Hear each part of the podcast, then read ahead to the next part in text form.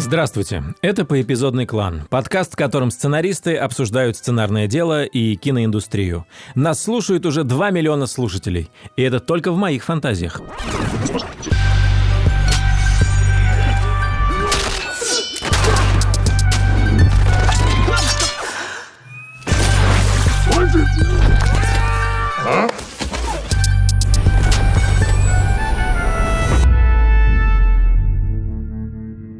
Партнер нашего подкаста – кинокомпания 123 Production.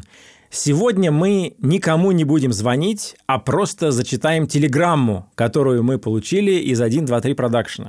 Телеграмма нам сообщает, что сериал «Перевал Дятлова», который мы искренне любим и рекомендую посмотреть, а, это сейчас один из первых российских сериалов, которые покажут на немецком и австрийском телевидении. Поэтому, дорогие наши австрийские и немецкие слушатели. Если вы не можете слушать нас на русском языке и не можете смотреть сериалы на русском языке, вот с переводом на немецкий и на австрийский диалект немецкого языка появляется возможность посмотреть классный сериал на родном языке, и права на него купило немецкое подразделение Walt Disney – и режиссеры и продюсеры этого сериала Валера Федорович и Женя Никишов были у нас в первом выпуске с гостями, который мы делали. Этот выпуск был совершенно хитовым, поэтому если вы в Германии, посмотрите это, это тоже будет хитовым делом. Меня зовут Николай Куликов, я сценаритель, продюсировщик и немножечко режиссюга. Я, я в первую очередь профессионатор в окончаньках. Привет, меня зовут Роман Кантер, я сценарист и продюсер, который выяснил, что в рукописи э, «Мастера Маргариты» израильские и итальянские ученые обнаружили содержание морфина. То есть редактор Булгакова употреблял. Да, да, да. Хорошо. Я Константин Майер, сценарист и продюсер. Фильм «Огонь», сериал «Физрук», фильм о самом первом этапе работы Владимира Даля над толковым словарем. А это что значит? И сегодня мы хотели поговорить о том, что такое экранизация и о том, что такое адаптация адаптация и экранизация литературного материала, исторического материала, мифов, легенд и верований.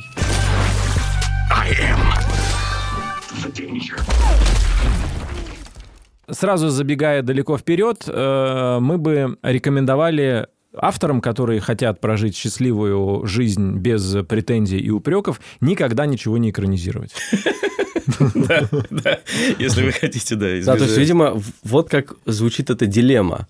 С одной стороны, ты берешь крепкую литературную основу, которая тебе позволяет оттолкнуться от нее и рассказать, ну, как-то очень ярко выразить себя. Но ты оказываешься, значит, под прицелами людей, которые лучше тебя знают, про что эта книга, если про книгу идет речь, или они участники э, этой истории, и ты виноват. Ну, либо второй вариант, ты выдумываешь сам, без каких-то претензий со стороны непосредственных участников той истории, которую ты выдумал, но тогда гораздо тяжелее тебе, что тебе нужно заново мир придумать.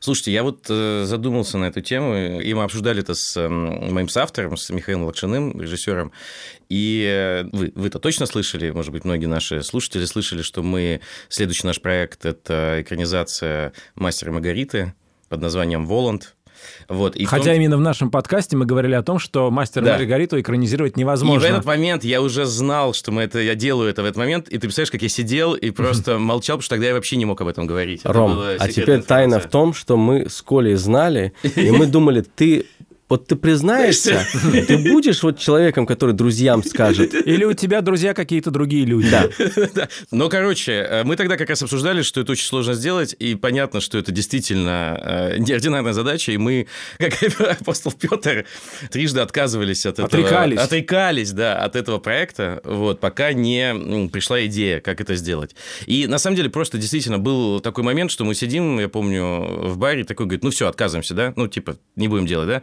Он говорит, ну да, ну это же вот, ну не получится как фильм, это там два часа и все такое. Ну, я не понимаю, говорит, как это сделать. Я говорю, да-да-да-да-да. Я говорю, ну, блин, ну, все-таки, ну, а вдруг, ну, давай попробуем. То есть, вот это вот челлендж того, что, типа, это нельзя сделать, он, конечно, просто добавлял адреналина и желания все-таки сделать это каким-то образом. Но в итоге Миша сказал интересную мысль. Он сказал, слушай, ну, а, а вообще-то... Ну, то есть, потому что возникло сразу, как только новость вышла, сразу вот это появилось, ой, это проклятое произведение, его нельзя экранизировать, хотя существует экранизация, ну, типа... И очень много мы столкнулись с этим от актеров, актеров тоже, которые такие, а вы уверены, вы правда хотите это сделать, там, и так далее.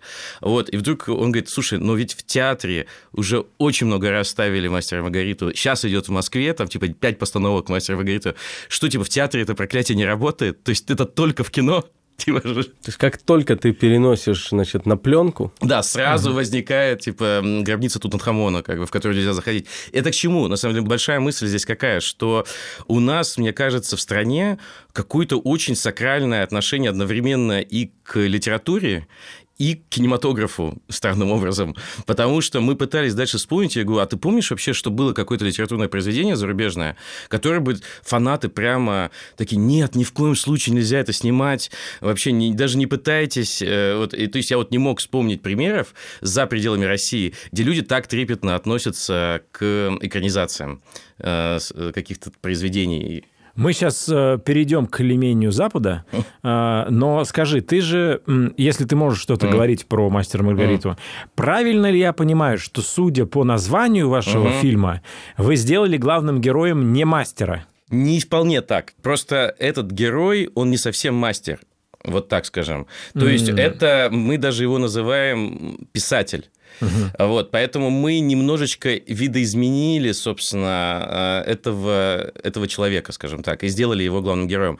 Но Воланд, на самом деле, это название, которое как раз должно символизировать и сигнализировать э, людям, что это не прямая адаптация Мастера Маргариты. То есть мы решили начать сразу с названия, как бы, чтобы разграничить вот, этот вот э, эти ожидания. Ром, ну ты приготовься, потому что я тебе говорю, во-первых, как твой товарищ, а во-вторых, раз уж ты не с друзьями ведешь подкаст. Как профессионал профессионал ты, говоришь как профессионал. Я говорю как профессионал. Значит, мне довелось экранизировать что? Роман Бориса Акунина «Шпионский роман». Биографию э, Валерия Харламова, хоккеиста. Делать экранизацию фильма 80-го года «Экипаж», про который мы тоже говорили, что это не тот экипаж, это не ремейк вообще. Забудьте, но есть самолет, да. Экипаж просто классное название. Есть другой остров, но там вообще все другое. Никто тебя не слушает. И также я работал над э, фильмом «Движение вверх», в основе которого лежала книга Сергея Белова «Движение вверх». Ни разу я не услышал и не прочитал мнение о том, что классно сделано, это лучшее, что могло произойти с этим источником. Огромное вам спасибо за то, что это случилось. Может быть, это можно все списать на отсутствие у сценариста Куликова таланта, но я никогда не встречал такого мнения про любую экранизацию вообще. Да. Это правда. Нет, я не могу себе представить, чтобы кто-то посмотрел что-то, созданное на основе уже существующего IP, и сказал, вау, круто, вот это лучшая экранизация. Так все и было в реальности. Ну, IP — это intellectual property, то есть э, интеллектуальная собственность. И интеллектуальной собственностью считается книга, комикс, э, статья, статья в Блумберге, какой-нибудь фильм. Пьеса да. там, ну да. Но надо просто понимать тоже, что все-таки понятно, что в случае с э, Мастером Маргаритой чуть сложнее, потому что действительно очень очень много людей это читали. Но все-таки не стоит забывать, что вот, допустим, а, та же эпидемия, которая основана на литературном произведении Ван Гозера, а у него действительно был какой-то там клуб почитателей этого произведения. И, естественно, большинство из них э, не очень им нравится, значит, что мы с этим сделали. Но все-таки понятно, что даже когда это было еще в России, я уже не говорю о том, когда это стал там э, типа Netflix сериал и все такое, было гораздо большее количество людей, которые как раз не читали эту книгу, и они открыли для себя это сначала в виде, собственно, сериала. И там полностью разнится. То есть, ну, почти всегда люди, которым нравится сериал, потом читают книгу, и они говорят, что, серьезно, это на этом основано? А те, которые читали книгу, они смотрят сериал, такие, ой, нет, это не так, как мы себе представляли. В общем, и все-таки второго лагеря больше. Но я э, знаю только один фильм, ну, то есть наверняка их больше, но я знаю только один фильм в истории мирового кинематографа, где все говорят, что фильм лучше, чем книга. Это Форест Гамп это тот же случай, когда мало кто знает, что это книга э, а, изначально. Да, да, это у нас мало кто. Но там, на самом деле, это был ну, довольно, скажем так, это не то, чтобы это какой-то классический роман, который все читали, изучали, но это довольно известная была книга. И когда появилась новость о том, что будет, ну, как бы снят фильм, по этой книге, у многих был как бы скепсис. Вот по этой uh-huh. книге uh-huh. Будут, uh-huh. будет фильм, и когда он вышел, все такие, вау, так это вот про что, так вот в какую сторону выкручено. И я, как человек, который меньше, чем вы, гораздо меньше, чем вы, работал на, на основе какого-то уже существующего материала, вот что хочу вас спросить. На что нужно смотреть, и какой вопрос себе нужно задавать относительно э, книги, чтобы увидеть в этом кино. Не знаю, было ли у вас такое, но я, у меня такое несколько раз случалось, что какой-то продюсер влюблялся в какой-то новый роман Акунина, Мгм. приобретал на него Или права. в старый роман Акунина. Или, ну, в какой-то в старый роман Акунина. То есть, возможно, кто-то уже купил права, ну, или Они опцион. истекли. Опцион, да, они истекли, и поэтому их, их смог купить другой продюсер, который решил, а я-то уж точно Зай- сделаю. Зайти в эту воду оп- еще раз. опцион да. это когда ты покупаешь на какое-то время Право. право на как бы работу с этим материалом, чтобы его превратить там э, в фильм. И у этого есть как бы срок. Да, какой-то. да, да. Который Ну, может как- истечь. тогда. Да, как, как правило, несколько лет, там один, два, три года, да. Мгм. Ну вот, предлагали сделать экранизацию. Вот, мол, у нас такой-то роман, вот прочитайте книжку, с- готовы ли сделать экранизацию. У меня такое раза 3-4 было. Мгм. А- Именно с Акуниным. Да, именно с Акуниным. Сейчас я скажу, у меня была дважды такая ситуация. Возможно, я преувеличил, у меня тоже дважды, но, в общем, это не пять было. А Раз. вас, вас тоже Акунин просил разок, нет? Окей. Ну вот, и я когда читал, я понимал каждый раз, что это прекрасная билетристика, это совершенно дивно по языку, по атмосфере и по всему остальному, но когда ты раскладываешь это на сцены, на героя, на историю, это не всегда становится кином, Мгм. так бы я сказал. Ну, конкретно в случае с, с Акуниным, это скорее, если мы уже э, будем обсуждать не в общем, а конкретно, там есть ловушки просто в его текстах, как я выяснил. Э, Они, наверное, разные. Есть романы более, что ли, цельные и менее устаревшие, что ли. И когда ты действительно погружаешься вот в конкретику, то есть ты говоришь, вот это будет вот так происходить, то ты тут понимаешь, что ну, это не может так происходить. То есть, когда это будет на экране, это не работает, а вы не замечаете, потому что вы не задумываетесь об этом. Потому что когда вы читаете, очень многое можно спрятать. Когда ты пишешь, ты можешь отвлечь читателя. О, смотри, птичка полетела. А, все забыли. Нет вопроса, нет вопроса. Или И- ты можешь в, э, мысли героя Да. описать его Да-да, вот это- состояние. это всегда- Мысли героя, это, и ты на самом-то деле можешь часто не додумывать какие-то вещи.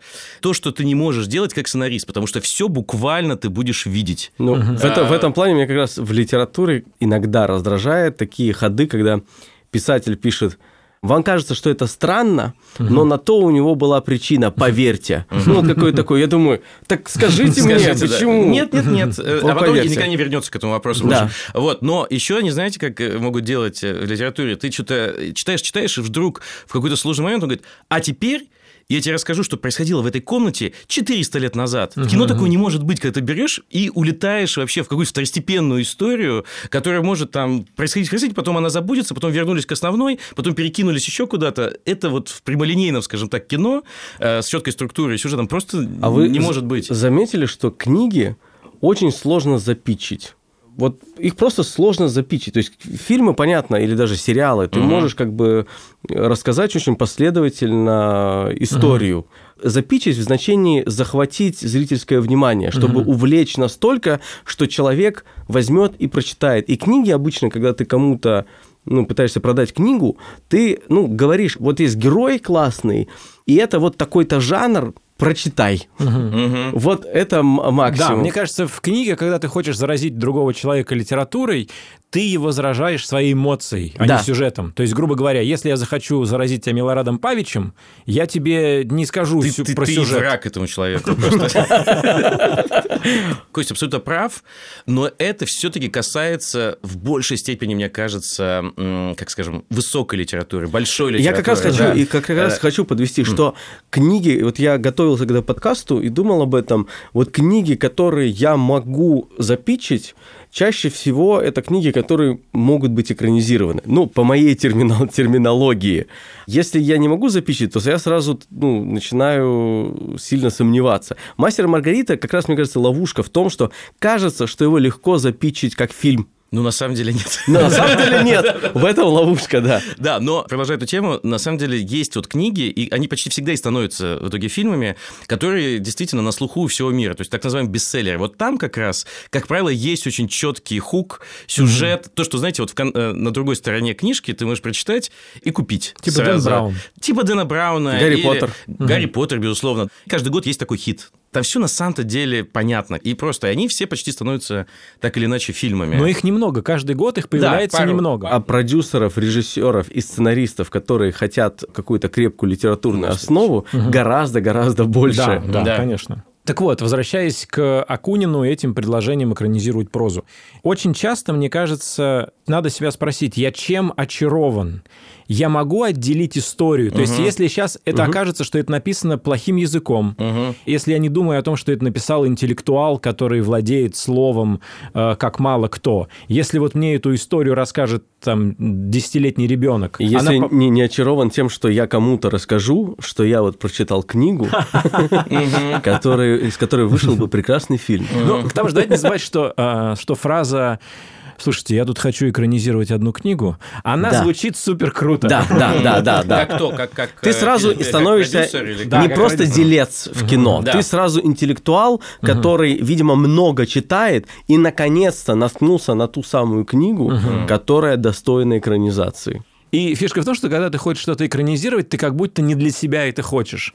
Ты говоришь, вот есть Для- классный для культуры, источник, типа, да, и я хочу поделиться им со всеми остальными. Но вот, слушай, раз ты об этом э, заговорил, мне кажется, у меня давно зрела уже эта телега, мне кажется, что здесь системно неправильный немножечко подход, который мы сами немного а, продуцируем. То есть, а, когда мы называем это не просто сделать фильм, а именно экранизировать или экранизация, как будто это отдельная категория э, вообще кино, искусства, вообще деятельности. И мне кажется, вот здесь и заложена главная ловушка, которая нас всех в итоге подводит, что мы тем самым как бы говорим, что это некая общественная работа. Надо экранизировать, э, значит, какое-то количество произведений. Знаете, как вот в советское время там была классика, и надо было э, эти классические произведения, ну, кто у нас будет Тургенев это делать, как бы, да, да, это, это государственная задача Тургенева экранизировать, как бы, понимаете, как бы... Слушай, но Оскар, вот э, он же как раз там есть разделение. Лучший оригинальный Да. сценарий и лучше адаптированный сценарий. Мне кажется, это произошло, и сейчас будет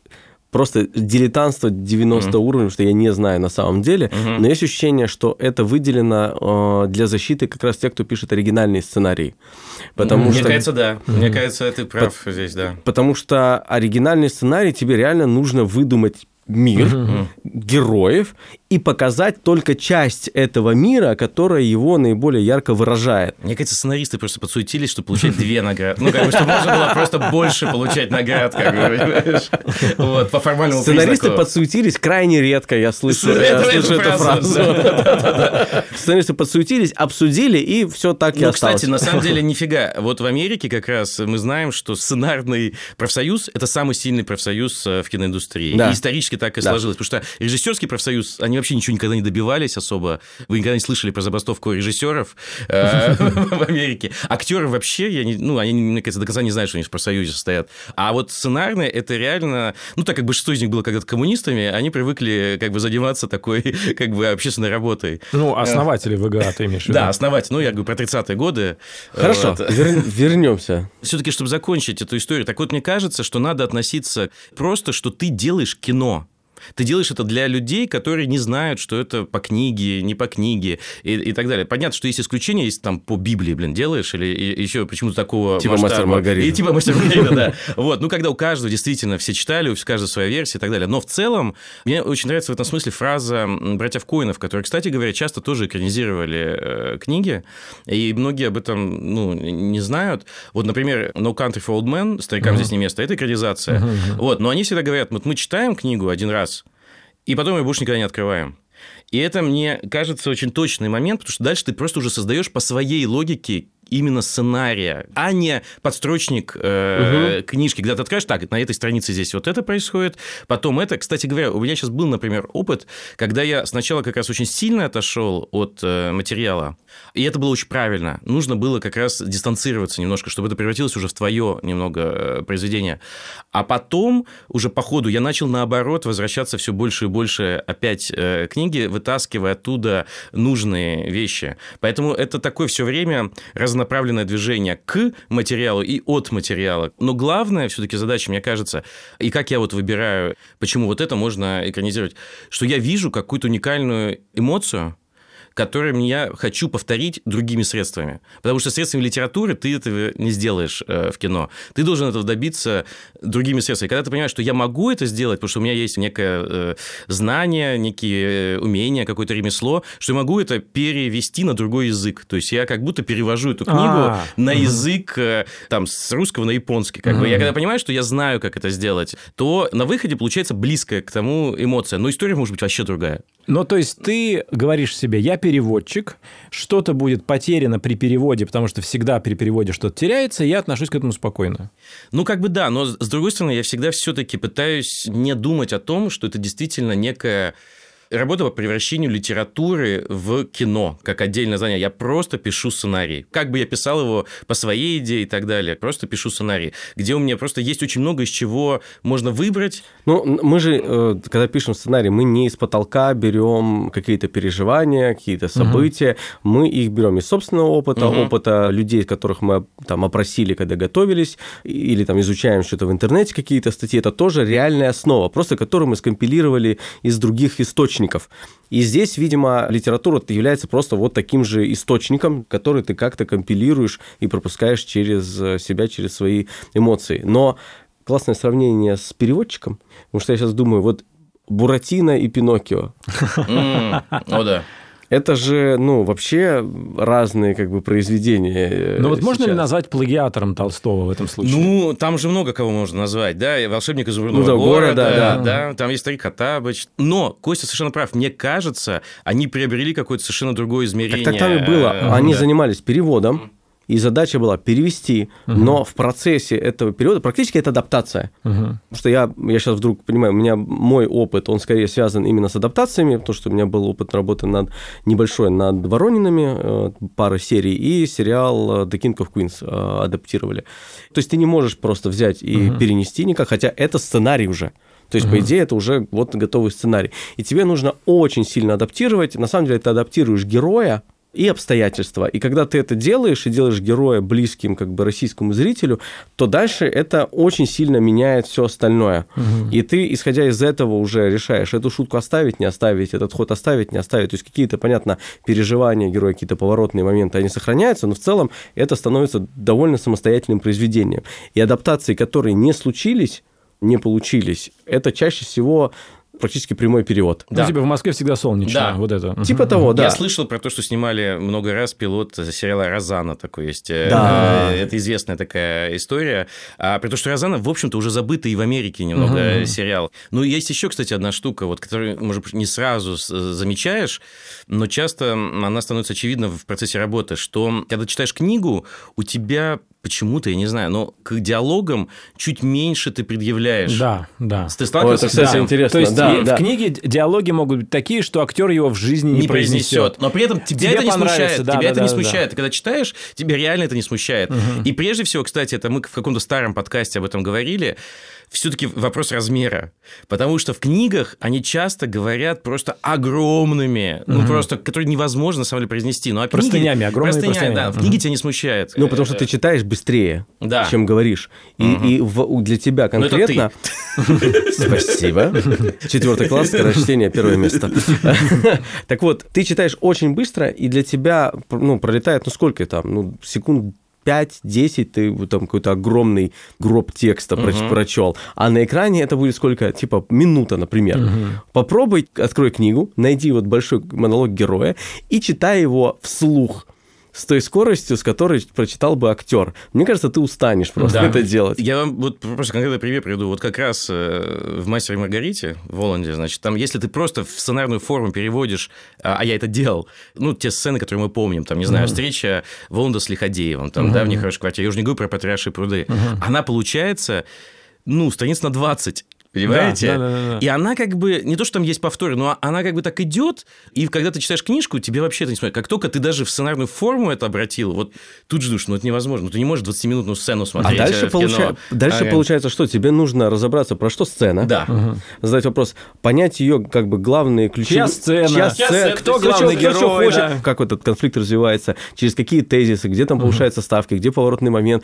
Ты отвечаешь на все эти вопросы, начинаешь писать, и дальше, ну, ты можешь можешь глянуть, что конкретно он говорил, как он эту мысль выражал. Но тебе вообще это не обязательно, если ты самого героя хорошо ухватил и его язык. И вот сцена получается про то же, хотят они того же, добиваются это схожими средствами, но это вообще не похоже на, на книгу. Ну да, это в какой-то смысле ты раскладываешь ее опять на какие-то элементы и заново собираешь. И на самом-то деле, мне кажется, секрет еще в том, что ты часто собираешь, и у тебя куча в итоге деталей остается еще лежать, как бы там, которые тебе не нужны. Но секрет в том, что если ты успешен в этом, да, тебе могут предъявить, что ты не так это сделал, как все в мире фантазии себе представили, но если оно само работает, то э, многие будут думать, что так и было. Понимаешь? Mm-hmm. То есть никто не будет в итоге сверять это с буквальными сценами, mm-hmm. будет думать, что так оно плюс-минус и было. Mm-hmm. Потому что на самом-то деле я вот всегда привожу в пример Стэнли Кубрика. Потому что у Стэнли Кубрика почти все фильмы – это экранизация. «Лолита», «Космическая Одиссея», «Заводной апельсин», «Сияние». И он это делал так, что ни одна из них вообще не похожа на первоисточник. Причем как будто специально даже. Он менял финалы, он менял вообще суть ну, героя. Как сталкер, бы. Тал, тар, стал, стал, э, сталкер, Тарковского. Да, и Солярис Тарковского. И Солярис да, Тарковского. То же самое то же самое, то же да. самое, да, абсолютно не имеет никакого отношения к книге. Но, кстати, я редко слышу, чтобы его обвиняли в этом, знаешь, там говорили, ну, Соля, не, ну, он, конечно, извратил там. Вот Лем это да. Вот Лем это да. Ну, наверняка говорили, кстати, в моменте. э, Вот чародеи, они молодцы. Да, вот. При этом э, есть вот эта история, что когда он снял, по-моему, «Сияние», Стивену Кингу очень не понравилось, как он сделал, потому что он действительно поменял там смыслово вообще очень много. И в итоге он, по-моему, то ли в конце 80-х, то в начале 90-х, он снял как бы авторизированную версию, и ее вообще невозможно смотреть. То есть это просто очень плохое кино. А он Но- почему это сделал? Вот это интересный момент. То есть он решил снять раз и навсегда эти вопросы или отдать дань уважения человеку, который вдохновил его на фильм? То есть что, что произошло? Не, мне кажется, он что-то пытался доказать, в итоге доказал обратное, на самом деле, понимаешь? Или наоборот, это был ее план. Так, хорошо. Хотите, я сделаю Да, так? да, Ну, да, все мне тоже так кажется.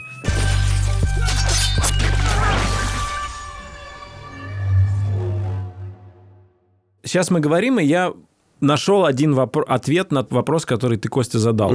Какие вопросы мы задаем себе, когда читаем книжку и думаем о том, чтобы ее экранизировать? Ну, условно, книжка довольно толстый документ. И мы понимаем, что мы, если переведем его в сценарный формат, который желательно бы уместить хотя бы в 110 страниц, понятно, что многое выкинется. По правилам фонда кино 120, как я выяснил. Рома, если бы в фонде кино было такое правило, никто бы не взял сценарий «Серебряных коньков». С, с этого года. Это с этого года. Ром, тогда ты... Чтобы никто больше не снял такой фильм, как «Серебряные правило, «Серебряные коньки». коньки», да. Я, думал, что это так, но мне сказали, что другой все-таки фильм послужил основой как бы этого правила. про, скажем так, про людей, названных в честь какого-то месяца, года, событий. про октябрят. Про октября, да. Тот знаменитый сценарий про октября, который идет 4 часа.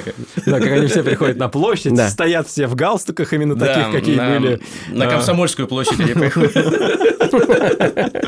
Так вот, надо себя в первую очередь спросить, что мы отсюда точно выкидываем. То есть, если ты сценарист и относишься ответственно, и перед тобой продюсер или режиссер, у которого горят глаза, ты ему говоришь, мы сейчас Скульпторы. Да, две трети из этого отрежем, и этого в фильме не будет никогда. Ты отдаешь себе отчет, и человек там скажет, ну нет, ну надо как-то совместить, надо как-то вот все как-то сохранить, надо сберечь. Ты говоришь, нет, нет, нет, две трети уйдет навсегда. Что мы выкидываем конкретно? И вот тут ты уже начинаешь, может быть, с этого... с И этого почему? пути. То есть, если ты отвечаешь на вопрос «почему?», ты вдруг понимаешь правила. Да.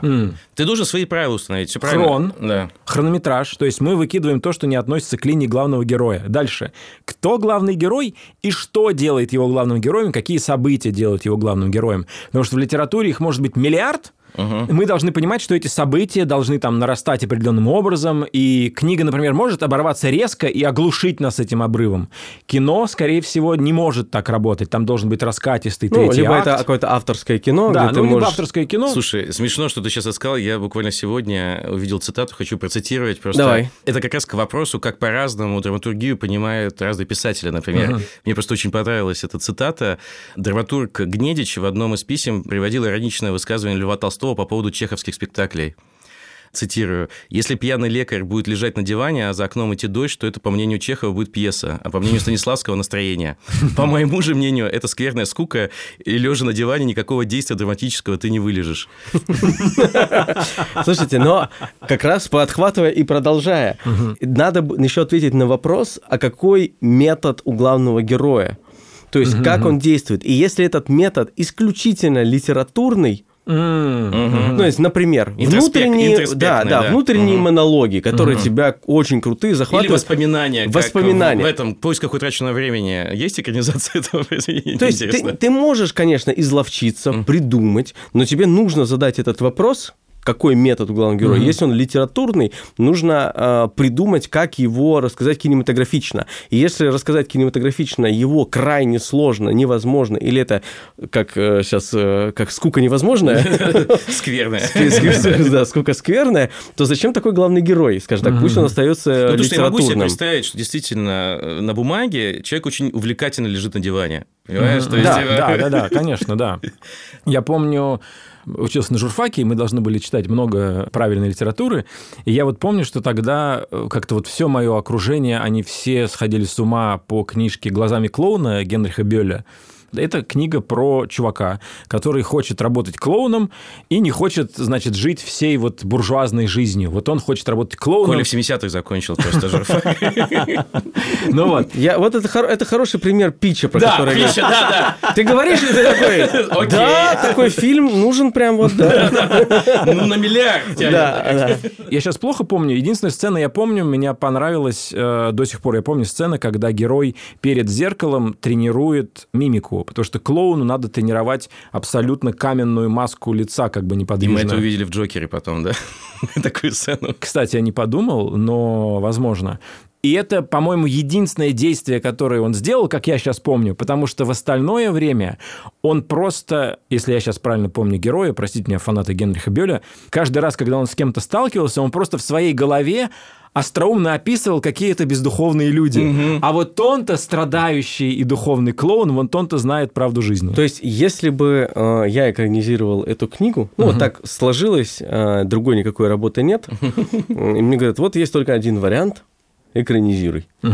Я бы, наверное, оставил только вот этот прием, угу. все его переживания, как бы, понятно, я бы там взял, посмыслил и так далее, но дальше он будет постоянно работать с мимикой, он будет пытаться через нее влиять, как-то взаимодействовать с реальностью, с другими людьми, и это будет совершенно другая история. Угу. И у человека, конечно, должен быть вызов кинематографичный довольно, иначе э, это клоун без э, самого главного черты своей. Да, и сейчас я понял, что это очень не смешная книга для клоуна. I am the danger. Я хотел, кстати, сказать, в чем, мне кажется, была вот раньше большая проблема с экранизациями, эм, и с чем мы все еще сталкиваемся, но сейчас есть э, альтернативный путь. Раньше, мне кажется, вот эти большие произведения, как Коля там говорил, да, что ты берешь реально огромную вещь условно говоря, там в экранизациях всех, которые мы посмотрим, там Анны Карениной, там, как правило, все просто выкидывают половину линии, ну, как бы оставляют только, собственно, историю Карениной, а, Вронского, ну, любовный треугольник, а все остальное уходит. Ну, потому что не можешь это все, значит, рассказывать, оно вообще не очень структурируется в единое произведение. И также мы знаем огромное количество других э, великих романов, которые э, как раз и с этим была проблема, что когда их экранизировали, они неизбежно были упрощены очень сильно. И, понятно, из-за этого возникало вот это вот ощущение, что мы увидели какую какую-то бледную ну, копию. Это как с сумерками. Ну вот, а, значит, а сейчас, во-первых, есть там франшиза, да, то есть где ты можешь эту историю рассказывать по томам, как бы, да, вот, но потом появились, собственно, сериалы. И если раньше сериалы, они обладали такими бюджетами, такими возможностями, таким распространением, а, чтобы браться за большую литературу, то сейчас как раз они всем этим обладают. И сейчас появилось целое огромное направление, когда ты можешь все это реализовать прекрасно в сериале. Все, что ты не мог сделать в ну фильме. Ну да, есть же это сравнение, что кино, фильмы – это как новые бы рассказы, да. а сериалы – это ром... да, новые романы. Ну, «Игра престолов» – самый близкий пример из... Э, ну, где там произошла обратная вещь. Отход от литературной основы, то есть когда угу. кончились просто романы, ну, сыграла злую шутку, и угу. в итоге финал, ну, не очень получился. Ну, его многие э, ругали вот так вот. Да, я и говорю, я не говорю, что он плохой, я говорю, что он не очень получился по сравнению с началом или там с серединой, то есть там были, ну, просто очень крутые вещи. Но опять же, это же просто очень сюжетоориентированный писатель Джи-Джи Джи-Джи Мартин. А, Но ведь многие просто, мне кажется, не сразу понимают, когда читают книгу, разницу между сюжетом и вот тем волшебным миром, в который тебя погружает хорошая литература. Ну, есть эти классные примеры вот этого переноса. Например, книги, которые казались вообще сложно экранизируемыми. Ну, например, «Человек в высоком замке». Есть книга такая О, Филиппа Дика, да, да, если да, я да, не да, ошибаюсь. Вот, я помню, ее читал, и она мне казалась настолько какой-то вот именно бессюжетной, вроде такой удивительный мир, но при этом как-то мало чего происходит и как-то очень бытово. И потом появился сериал, который стал просто использовать этот мир прежде всего. И там уже свой сюжет сочинять, как бы. И мне кажется, это был интересный подход. И вот и, и, иногда сейчас, вот в наше время, мы можем очень как-то неожиданно подойти к таким вопросам, когда ты можешь от книги взять реально там настроение или там какую-то Героя героя или концепцию. Как Образ, бы, да, какой-то, какой-то. То есть просто человек в высокой атаке это удивительное сочетание супер хай концепта и на самом деле его нереализации в книге, когда ты его читаешь. То есть хай концепт там звучит так, что вот это альтернативная история после Второй мировой войны, в которой победили немцы и японцы. И ты видишь Америку, которая поделена, а, как, как Берлин был поделен, значит, на э, сектора, а здесь Америка поделена между немцами и японцами. И мы вдруг оказываемся э, в Сан-Франциско, в японском секторе, где правят вся элита, это японская. Но дальше... Ну, есть пленка, Да, как есть бы, пленка пленка с альтернативной реальностью, с, э, где показана Да. альтернативная реальность, то есть наша, Да, где где- произошла победа хороших. Вот. И это МакГаффин, за которым все Да. гоняются, потому что это знания, которые могут показать людям, живущим на оккупированных территориях, что может быть вообще другая жизнь. И если они в это поверят, они могут изменить привычный ход вещей. То, что я описал, это заслуга сериала, который я посмотрел. Потому что когда я читал книгу, я, конечно, был захвачен. Он, наверное, один из первых, кто альтернативную историю э, Так так, подробно, использовал, так знаю, подробно, да, отнесся к ней как к роману, но я ничего не мог вспомнить. Я Я помню, что я тоже, я читал. не но когда сериал появился, меня это захватило. Я вчера пытался вспомнить сюжет фильма «Заводной апельсин». И я не мог его вспомнить. То есть я помню сцены, то есть и вот они идут в slow motion, вот они в баре, вот там вот эта знаменитая сцена, Ну, где они в дом... где они врываются в дом. да. А Вот как- ему глаза. И, вот э, глаза. ага. Это уже финал, в принципе. Ну, то есть, в чем, собственно, сюжет, я так и не смог э, восстановить. То есть, э, вот Кубрик тоже, он действовал часто методом просто, вот, ну, как бы, я сейчас делаю классные сцены, вы их забудете, а что там происходит, на самом деле, между ним? В общем, не задумывайтесь.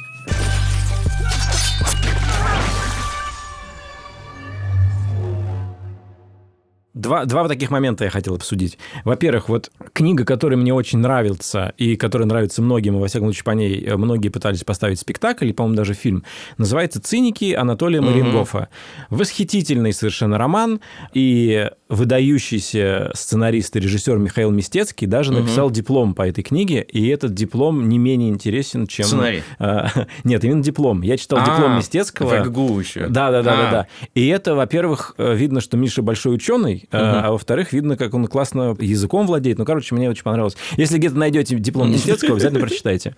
И причем там обманчивость еще в том, что книга кажется очень кинематографичной, потому что в ней реализован принцип монтажа максимально захватывающий эмоционально. То есть, условно говоря, мы читаем одну сцену, в которой герой сталкивается с тем, что женщина ему изменила, и вроде его мир рушится. И в стык с этим идет очень короткая заметка о том, что э, где-то в России уже каннибализм начался, и там люди голодают, начинают есть друг друга. И вот такое столкновение ошеломляет тебя. И кажется, что вот классная книга для того, чтобы показать, в каком мире жили люди после революции. Но дальше ты себя спросишь, хорошо, кто главный герой? Ну, допустим, главный Владимир. Чего он хочет? Ну, вот он а, хочет вроде как любви Ольги. Ну, они поженились довольно быстро, пусть даже по расчету она за него вышла. Там несколько страниц буквально не прошло. И дальше он, они просто живут в этом меняющемся мире. Он очень яркий, очень красочный. Он еще таким имажинистским языком описан. Типа, из-за трубы на нас глядело красное казацкое солнышко. Или там солнце вихрастой собачонкой путается в ногах, что-то такое. И это это совершенно восхитительный язык. Конечно, тебя это будоражит. Но дальше, как история, это никак не складывается. Слушай, ну и есть такие еще случаи, когда помимо этого вот в этих произведениях, которые нам очень нравятся, в них есть проблема, что если ты делаешь их сейчас, то тебе надо тратить очень много mm. как-то усилий и времени, чтобы объяснять контекст исторический. Mm-hmm. Потому что на самом-то деле у нас очевидных вещей не так много. Ну, типа, э, Великая Отечественная война, ты можешь не объяснять. Mm-hmm. Ну, вы знаете. Да. Вы знаете, что... Вот происходит. плохие, вот хорошие. Да, и mm-hmm. тебе не надо объяснять, с кем мы воюем. Mm-hmm. То есть тебе не надо отдельные сцены сделать. А, это не немцы, как бы. Mm-hmm. А, да, и вот они до 2 числа напали, там, ну, как mm-hmm. бы вот это вот все. Э, есть там, не знаю, гражданская война, но там уже сложнее. А кто-то спрашивает, а, а, а Махно это кто? Или там анархисты, это же коммунисты. Нет, угу. а, а кто они? А, а Корнилов хороший или а плохой? Корнилов, а подожди, а куда он шел? А по льду? А почему по льду? Ну, как бы... Может, а, даже... Ну, это Врангель же, нет? Подожди, Корнилов, Врангель, Деники... Подождите, хватит меня путать. Да. Что они, они вместе или не да. вместе? Да. Ну, слушай, далеко ходить. Вот мы обсуждали, э, значит, на разгоне 91 год. Да. 19 августа. Никто ничего... Не, не так давно. Не так давно было. Прошло. Ключевое событие российской истории. Как Сейчас спроси, кто, как бы, кто такие ГКЧП, за что они были, половина и не ответит на самом деле. Я тут разговаривал с англичанином, я ему говорю, ну, англиканская церковь, там, Генрих VIII придумал, он же хотел развестись. Он говорит, а, Папа Римский мне не дает развод, ну, я тогда свою церковь основу, где я буду Папа Римский. Угу. И мне англичанин говорит, что, серьезно? Я говорю, нет, ну ты придумываешь, ну хватит, ну ты сценарист, ты сейчас выдумал, да, это? Я говорю, нет, нет, все. Да не может быть. То есть, понимаешь, если бы я делал фильм даже в Англии для англичан о том, как у них возникла их как бы религия, uh-huh. которую они исповедуют, он говорит, подожди, ну это же протестантизм. Я говорю, нет. Он говорит, а что это? Я говорю, ну это, по сути, какой-то странный католицизм. Ну как бы даже какие-то ключевые иногда вещи, их очень сложно, не из-за того, что даже все невежественные, а просто некоторые вещи надо объяснять. Книга может это разжевать. Очень. А в фильме надо тратить а, на экспозицию Кстати, в книгах еще, знаете, количество. что часто бывает, чем они пользуются? Это классно в книгах работает, я очень люблю это. Знаешь, когда ты читаешь, читаешь, читаешь, а потом вдруг раз, и врезка такая, типа, там, протокол допроса такого-то человека, угу. и дальше тебе вербатим такой, типа, угу. протокол... У Акунина такой может быть, У да. Акунина такой угу. может быть, много у кого, на самом деле, угу. раз, и вдруг какой-то документ внутри угу. типа текста, и он тебя в исторический контекст как раз погружает. Или вдруг угу. выписка из словаря такую-то на 5 угу. страниц. Типа, и в книжках это офигенно, я очень люблю, когда угу. так делают. Ну, в фильме мы же вообще не можем этим угу. приемом воспользоваться. И, кстати, вот в фильме, я сейчас вспомнил, в фильме «Биг Шорт», который мы когда-то обсуждали, по-моему, угу. они же сделали да. вот этот прикол, но они придумали, как это сделать. Но они объясняют суперсложные вещи, понятно. То есть они же тебе объясняют про акции что-то, и это должно быть интересно смотреть еще. Игра на понижение, игра на повышение, угу. а, там, а, что такое фондовый рынок, это реально суперсложно, но они придумали игровую, игровой способ это сделать. Угу. Пригласили там всяких прикольных селебритис, которые весело это объясняют, и я так понимаю, я могу ошибаться, но, по-моему, это же тоже по книге. А, этот фильм. Да, да. При этом по нон-фикшн книге, я так понимаю. Mm-hmm. То есть не по художественной литературе, а потому как вот э, произошло, они нашли такой оригинальный способ это экранизировать. Сделать фильм. Я опять сам говорю экранизировать, да, но... I am the danger мое детство было сформировано немного не, не то чтобы не классикой, скажем так. То есть классика была, это был какой-то набор довольно типичных книг школьной программы, но у меня отец очень увлекался фантастикой, ну, там были какие-то и билетристика, но в основном какие-то романы, какие-то серьезные э, романы, и меня очень-очень много читал, и э, когда я решил как-то связать свою жизнь, э, значит, с искусством, я всегда мечтал что-то такое экранизировать. Но в России это довольно сложно сделать, просто потому что фантастический жанр очень дорогой жанр сам uh-huh. по себе. Но мы обсуждали проблемы прозы и почему вот размышления, какие-то внутренние монологи, диалоги, их очень м, сложно экранизировать. Но с фантастикой ровно ну, другая проблема происходит. Там абсолютно какой-то полет фантазии, и там, наоборот, все очень описано, все очень угу. выглядит кинематографично, захватывающе, и ты как бы в это погружаешься. Там очень классные какие-то яркие сюжеты, но проблема там в другом. Просто как это технически сделать, как это производственно, потому что угу. так претензия будет у зрителя тогда. Я читал, я себе столько нафантазировал, угу. а тут вот... А тут на медиа все снято. Да, а тут на медиа все снято. И другая вещь, это есть ряд книг, на которые были заходы, чтобы их экранизировать, но не получилось, потому что образы книг растащили другие режиссеры. Типа, приведи пример какой-нибудь. Ну, например, была такая серия книг про Джона Картера, там Джон Картер марсианин, что-то такое, uh-huh. и даже были попытки потом экранизировать, но все это выглядело ужасным вториком на экране, потому что Джордж Лукас э, тащил какие-то образы. Вавилон, помните, был такой сериал? Вавилон 5. Вавилон 5, да, туда утаскивали. Я прям читал потом большую статью на Medium.com, какой-то чувак написал, где он прям составлял список, откуда какие образы были выдернуты. И то же самое было с циклом романов Дэна Симмонса, который называется «Песни Гипериона», который просто растащили на, на все, что можно, на какие-то на составные То есть детали, это, на самом деле, герои и первый так далее. источник, который выглядит вториком, когда его... Да. э, И это удивительная вещь. И по-прежнему хочется это как бы и экранизировать. И я советую почитать. Это очень классное, во многом философское произведение про то, в какую сторону ну, могут эволюционировать люди. Там есть один, расскажу, твист. Он в первой части книги. Значит, есть некая угроза, которую все боятся на всех планетах, и это какой-то рой, я не помню, как они его точно называли, и он перемещается от одной планеты к другой, и просто после этого, когда на планету полетает, там не оставалось живых существ, вот просто. Мгм. И все боятся. И вот мы, значит, находимся на планете, куда А- движется... А, что за рой? Это какие-то... Вот, А, в, мгм. в, этом, в этом и поворот. И на эту планету движется этот рой. А планета уникальна тем, что туда совершает паломничество. То есть, Мгм. если у тебя какие-то очень серьезные запросы, ну, как вот можно у нас совершить. И вот там есть группа людей, они главные герои практически, которые идут, значит, к этому там бог боли. И это интересно, что это очень кинематографичная штука, на самом деле, бог боли, потому что ты как бы идешь разобраться с собственной болью. Им нужно успеть до того, как этот рой прилетит. И когда в итоге этот трой прилетает, и, естественно, их там э, захватывают, оказывается, что это тоже люди. То есть когда-то Земля была уничтожена, и часть людей говорит, мы должны продолжать жить как люди на Земле, только на разных планетах. И вот они расселились. А другая часть решила, мы должны эволюционировать и приспособиться к космосу каким-то образом. Они стали вот этим роем. А я все думал, что это Олег Рой в итоге. Раз мы про литературу, и он вот куда не появился, все равно уничтожал все там вокруг. И я потом, ну, продолжал читать э, фантастику, но уже сфокусировался только на тех, кто получал премии там Ньюбола или Хьюга, ну, какие-то самые классные. И, как мне кажется, я нашел книгу, которую мне бы хотелось экранизировать, то есть это не то, чтобы я предпринимаю шаги конкретные, но которая, мне кажется, очень точная, своевременная, ее можно экранизировать. Это книга «Заводная» Паула Бачигалуппи. Вот все, что мы называли, вот там есть герой. Это происходит, значит, в будущем, которое мы можем себе представить. Там тоже есть эпидемия, но она связана с тем, что гены модифицируют, значит, продукты, и вот каким-то образом болезни растений стали передаваться людям и косят всех. И там есть главный герой, который сразу с первой страницы ты понимаешь, вот это герой, про которого хочется снимать кино. Он стоит на рынке, он описывает фрукт, который он попробовал, это безумно вкусный, сочный. Он говорит, я помню этот вкус, я помню это чувство, он говорит, из детства откуда-то. И тебе, говорят, дают понять, что это, ну, относительно недалекое будущее. И дальше он описывает, описывает, говорит, я вспомнил, это яблоко.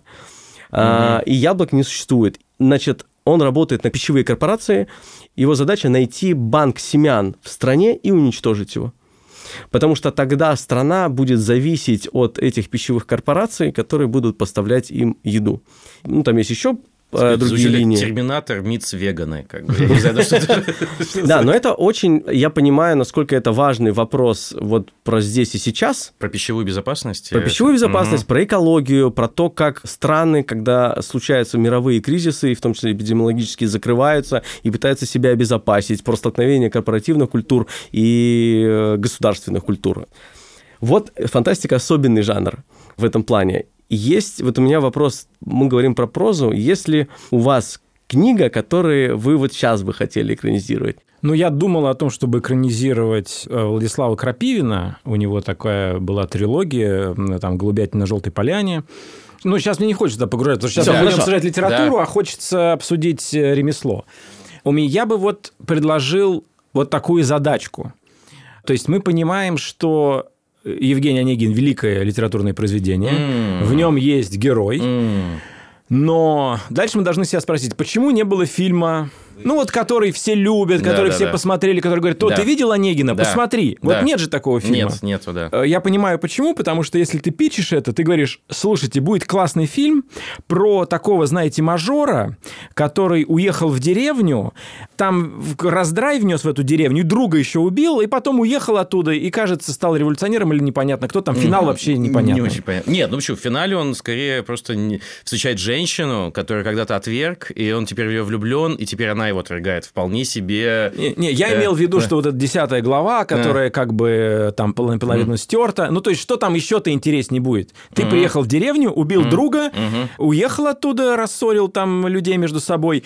Что после ну этого да, произойдет? и тебя писала 14-летняя или там сколько, 15-летняя девушка, любовное п- послание. Да. Это... Но при этом нас это очень волнует, отношения там классные, это книжка про Россию. И вот я хотел привести такой один фрагмент и просто в качестве задачки попробовать понять, как его экранизировать. Момент, когда Онегин приезжает в деревню, и там ведь очень важное отношение его с деревенскими, вот как они описаны. Сначала все к нему езжали, но так как с заднего крыльца обыкновенно подавали ему донского жеребца, лишь только вдоль большой дороги заслышат их домашние дроги, поступком оскорбясь таким, все дружбу прекратили с ним. Сосед наш неуч, с ума сбродит, он формазон, он пьет одно стаканом красное вино, он дамам к ручке не подходит.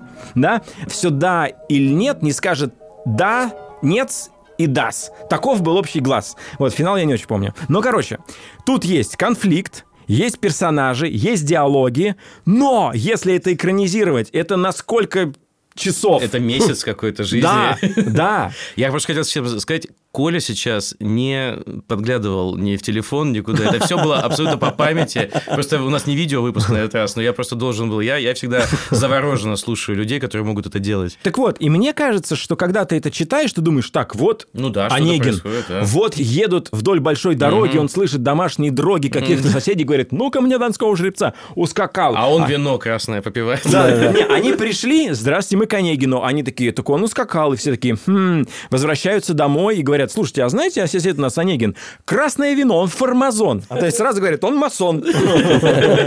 Ну вот, причем, в- а в тексте это занимает одно это Да. 14 стишие. Да. Ну, подождите, ну, э, в сценариях же тоже бывают такие вещи. А монтажная нарезка. Да. Только очень скучная в данном случае. Но ты не можешь все равно в фильме такое часто делать. Это называется бобслей. Да. И, кстати, рассказать, почему это называется бобслей? То есть, например, когда идет вот, э, например, в фильме «Я худею», есть то, что называется, некоторые называют монтажная нарезка, но Еще в- называют клиповая нарезка. в нашем языке это называется бобслей. Э, В «Я худею» это период примерно месяц, где Аня худеет и рассказывает за кадром, э, как она худеет. И таким образом мы в типа минуту-две втискиваем месяц времени. Почему это называется бобслей? Потому что когда ты снимаешь бобслей на Олимпийских играх, это не очень интересное зрелище.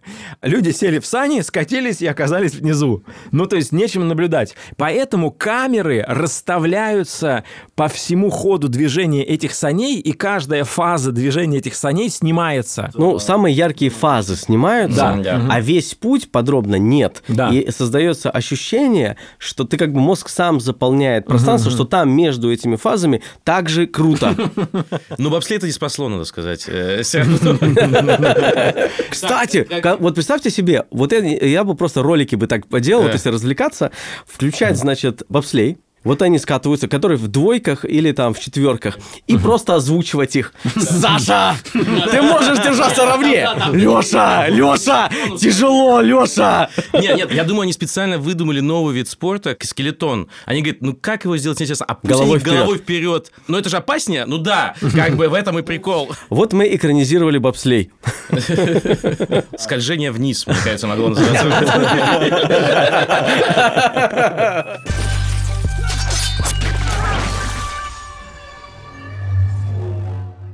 Так вот, но мы так звучим, мне кажется, что как будто мы говорим, что делать экранизации довольно сложно. Ну, и я своему другу, вот если друг бы ко мне сказал, пришел и сказал, Коль, хочу что-нибудь экранизировать, я сказал, братан, лучше придумай что-нибудь. Но мы знаем, что в Голливуде, или как мы его называем, Голливуде, Ага.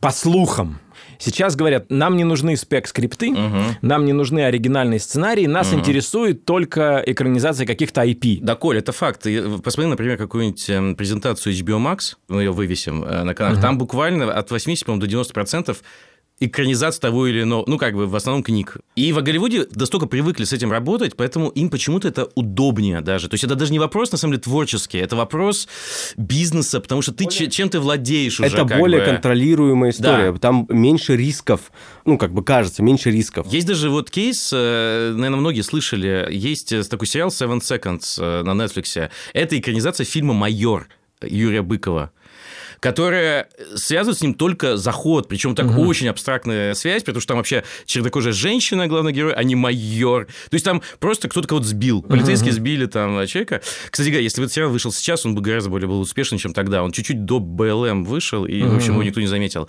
Вот, но им почему-то было проще вот так, чем угу. просто придумать эту историю, что угу. легко можно было сделать. Но Почему этот подход мне кажется классным и почему мне кажется он правильным?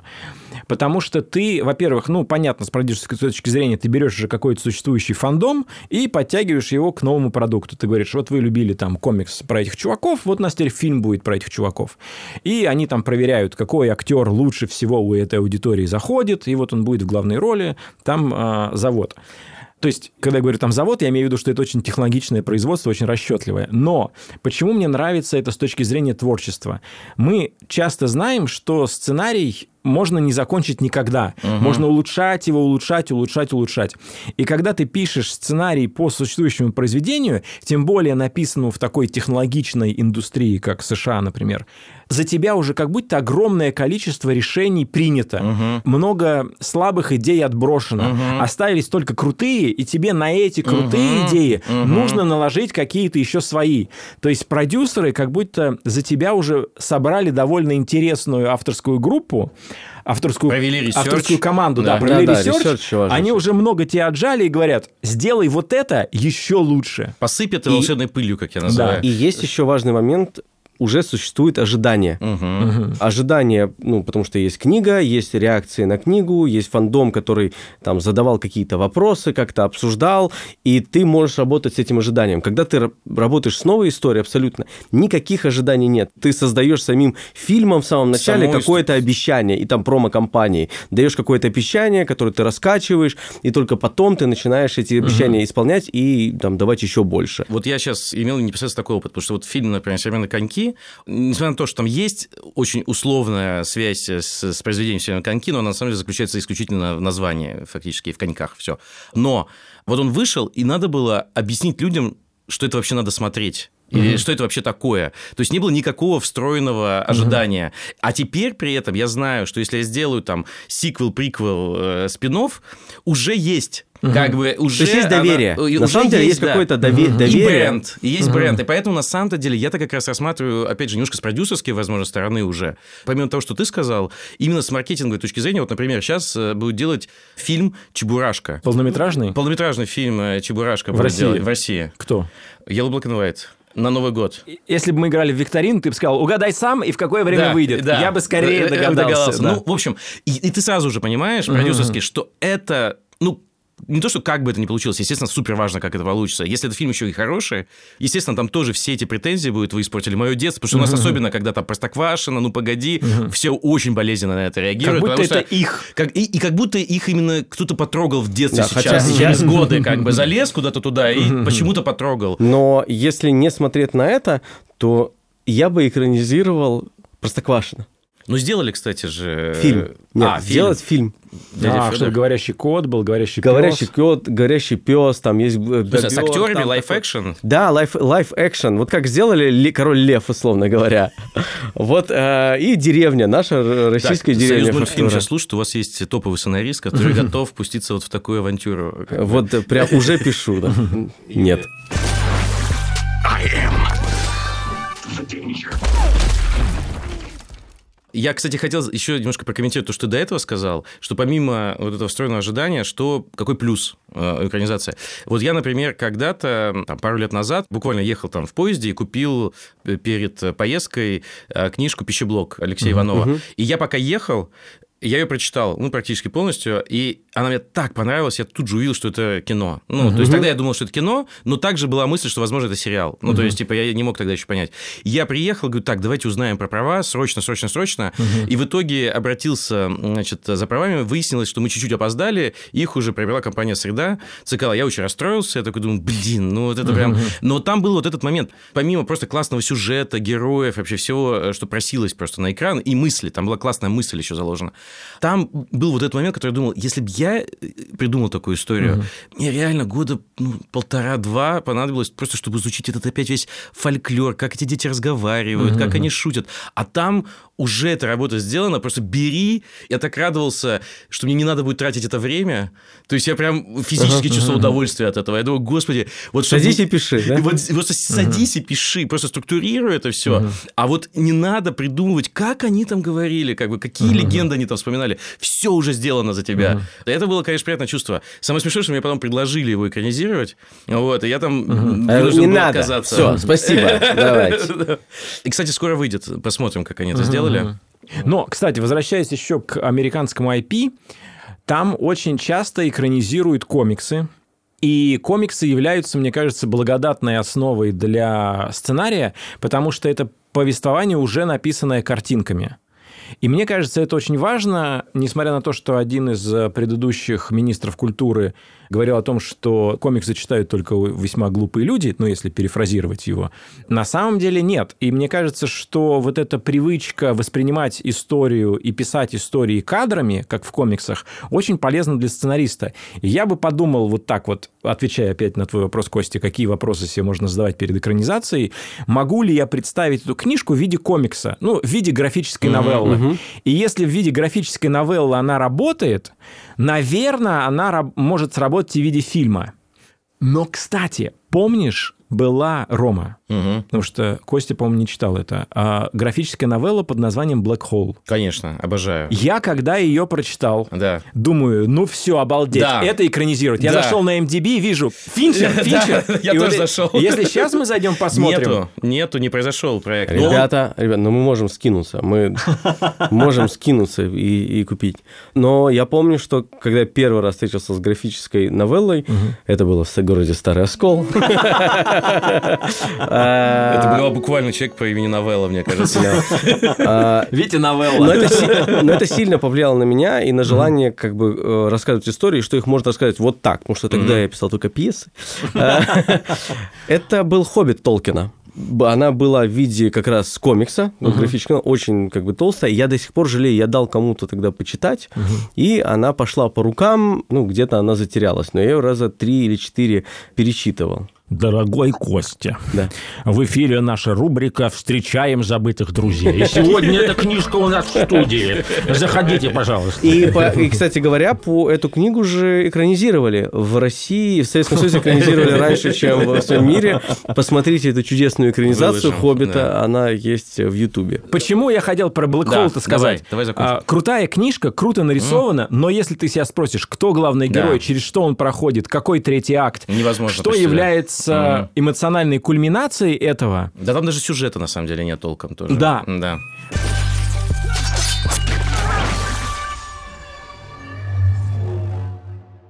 Я, кстати, хотел сказать, что поделиться тоже, вы, наверное, не знаете, вот я в прошлый раз про мастер Маргариту не сказал, сейчас скажу. Я, мне кажется, я могу об этом говорить. Когда ты спрашивал, Костя, какой бы хотел экранизировать э, произведение, так вот сейчас случилось, что вот мне не получилось сделать пищеблок э, Алексея Иванова, но, видимо, я надеюсь, получится сделать э, другой роман, потому что мы приобрели права, я встречался несколько раз с Алексеем Ивановым, замечательно пообщались, и я планирую в следующем году начинать так вот уже конкретно делать сериал по его роману «Золото бунта». а, Вот, который я очень-очень-очень люблю. И я его читал вот так же, как Black Hole очень давно, и думал, блин, как бы классно было его сделать, а потом 10 лет права были у кого-то. Я даже не знаю, у кого. И вот э, сколько, не знаю, там полгода назад они истекли, повезло узнать об этом, и повезло выиграть некий тендер за их как бы реализацию. Вот. И я очень доволен, счастлив и надеюсь, что получится. Ром, мы желаем тебе успеха, но я хочу тебе напомнить, что те, кто купили опцион 10 лет назад, верили и думали Они хотели делать самое. фильм, понимаешь, в этом была их ошибка. Это невозможно сделать фильм. Я даже боюсь, что как сериал это довольно длинный сериал будет. Мгм. Вот, несколько сезонов. Это был поэпизодный клан. Еще один подкаст студии «Либо-либо», в котором люди говорят о том, что если бы они это сделали, это получилось бы гораздо лучше. Над подкастом работали редактор Андрей Борзенко и Ильдар Валиулин. Кстати, у меня получилось бы редактировать гораздо лучше, чем они. Звукорежиссер Павел Цуриков. И звук был бы лучше. Продюсер Кирилл Сычев, композитор Кира Вайнштейн, дизайнер обложки подкаста Петр Сутупов, дизайнер обложки выпусков Нина Итова.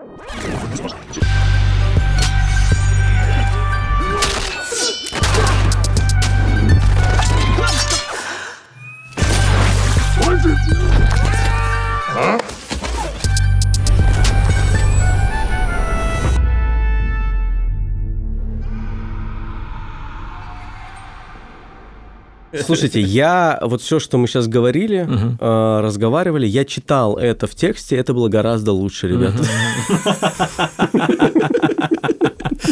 Мне кажется, образ э, Майера вообще не, не передали правильно. Если кто-то попытается сделать ремейк по эпизодного клана, вы будете иметь дело со мной.